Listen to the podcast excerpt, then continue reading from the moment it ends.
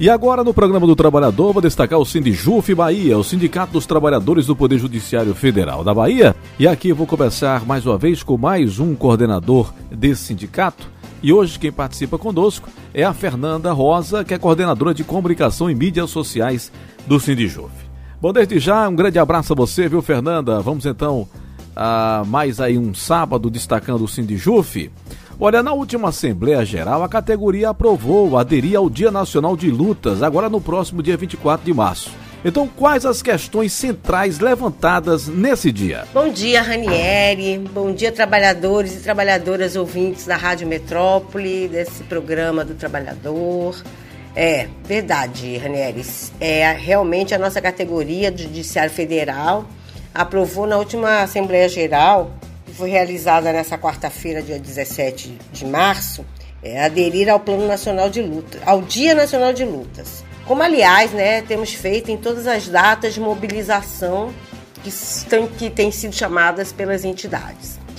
É, esse dia de luta e paralisações será realizado em todo o país e é o indicativo do Fórum das Entidades Nacionais dos Servidores Públicos Federais, o FONACEF e pelas centrais sindicais também. E faz parte do calendário de mobilizações contra o governo Bolsonaro. As principais questões levantadas são a defesa da vida, dos serviços públicos e pela rejeição da reforma administrativa, bem como é, conclamando a campanha de vacinação já. Ô Fernanda, e de que forma os servidores da Bahia irão participar do Dia Nacional de Lutas e o Sindijuf Bahia terá alguma atividade específica? É, Ranieri, diante dessa grave situação que estamos vivendo, nós não podemos e nem devemos ficar parados. O Brasil já está chegando a quase 11 milhões de infectados e se aproxima de 270 mil mortes decorrentes da Covid-19. Enfim, o contexto é assustador. Mas o governo Bolsonaro continua a seguir a mesma necro, necropolítica do início da pandemia. É, quer dizer, é coisa absurda. Enfim, com essa postura negacionista, dificulta inclusive a disponibilização das vacinas. Além de tudo, o país é, além da crise sanitária e do colapso do sistema de saúde, lida com uma postura totalmente desrespeitosa do, do, do, Bolsonaro, que em plena pandemia segue avançando com um pacote de ataques à classe trabalhadora e ironizando as cobranças por medidas de combate à pandemia. Tanto é cara, que absurdamente ele entrou com uma ação perante o STF para impedir medidas de restrição é, é, que têm sido impostas pelos governadores e prefeitos a fim de, né, de que é, a contaminação não aumente. Por isso, os trabalhadores e trabalhadoras do Judiciário Federal aqui da Bahia vão aderir ao Dia Nacional de Lutas com paralisação de 24 horas no dia 24 de março, se somando ao ato virtual do GT Nacional de Fóruns de Servidores Públicos, a partir das 10 horas da manhã. É, inclusive, às 10 horas vai ter uma aula aberta com o Plínio de Arruda Sampaio Júnior, que é o Plininho, mais para os íntimos, é, que é professor de economia da Unicamp, que vai falar sobre a conjuntura. O doutor Domingos Alves, de, que é professor da Faculdade de Medicina da USP, que vai falar sobre a questão da pandemia. E a professora Flávia Bichain Rosa, que é uma professora da rede pública de São Paulo, professora de, de História. Aí, após das 12 às 14 horas, nós vamos participar do Tuitaço, hashtag DerrubaPEC32.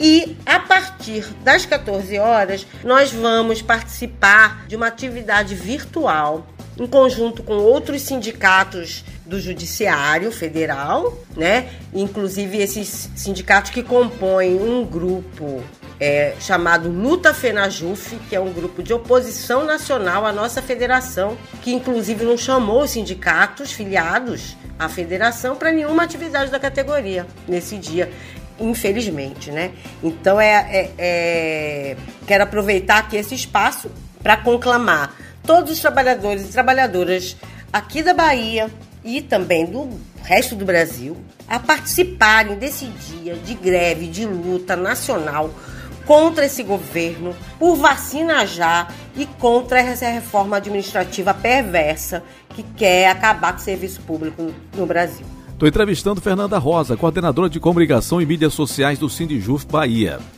Quais os prejuízos, Fernanda, que a reforma administrativa e a PEC emergencial trazem para o serviço público e também para a sociedade?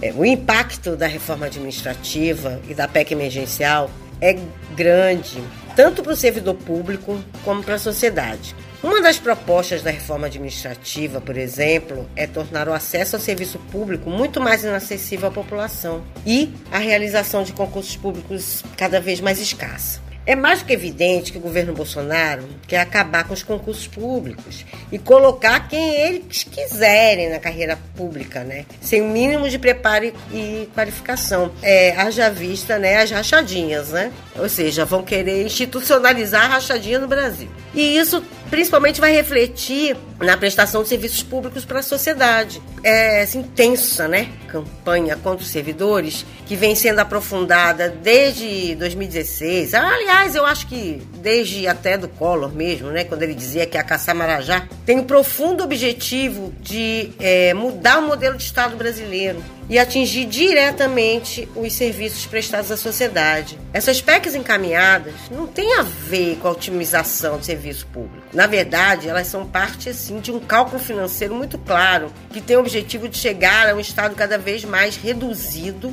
e com menos prestação de serviços à população, inclusive nas áreas essenciais como educação e saúde. O momento exige unidade dos trabalhadores para construir uma forte campanha em defesa do serviço público. Não pense o povo brasileiro que é, reduzindo o serviço público a população terá algum tipo de vantagem, muito pelo contrário. Tá? Até porque os privilegiados continuam com seus privilégios. Tanto é que, inclusive, os magistrados aqui, que tanta gente pensa que nós, servidores do judiciário, somos, é, ganhamos o que os juízes ganham, que nós temos os mesmos privilégios como auxílio moradia. Não, vamos esclarecer. Vamos deixar isso muito claro para a população brasileira.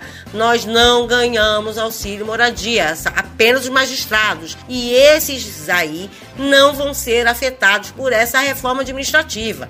A da mesma maneira que nem deputados e senadores serão atingidos, continuarão com seus privilégios sim. Ou seja, vai cortar na carne dos servidores públicos que ganham menos e não daqueles que realmente são os privilegiados. Por isso, gente, é, eu acho que o momento exige muita unidade de nós, da classe trabalhadora, não só dos servidores públicos, mas de toda a classe trabalhadora, tá? Para a gente construir uma forte campanha mesmo em defesa do serviço público.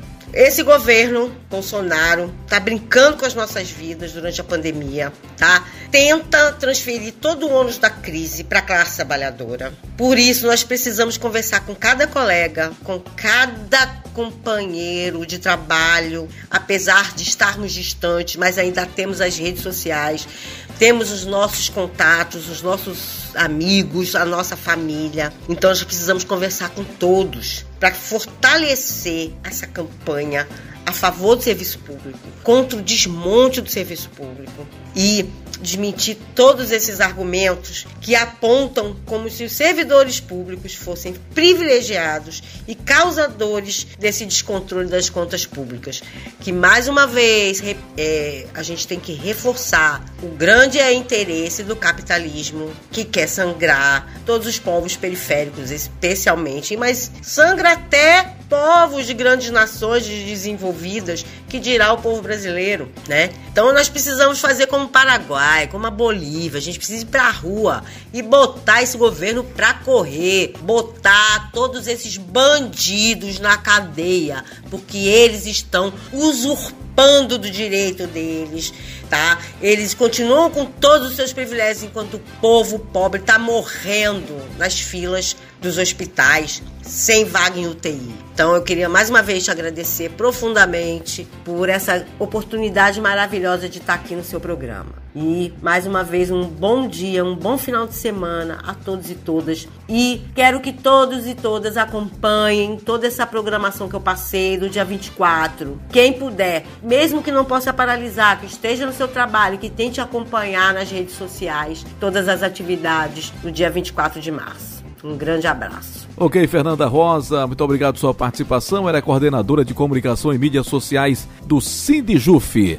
Eu destaquei o Sindijuf Bahia, que é o Sindicato dos Trabalhadores do Poder Judiciário Federal na Bahia, aqui no programa do Trabalhador e da Trabalhadora Brasileira.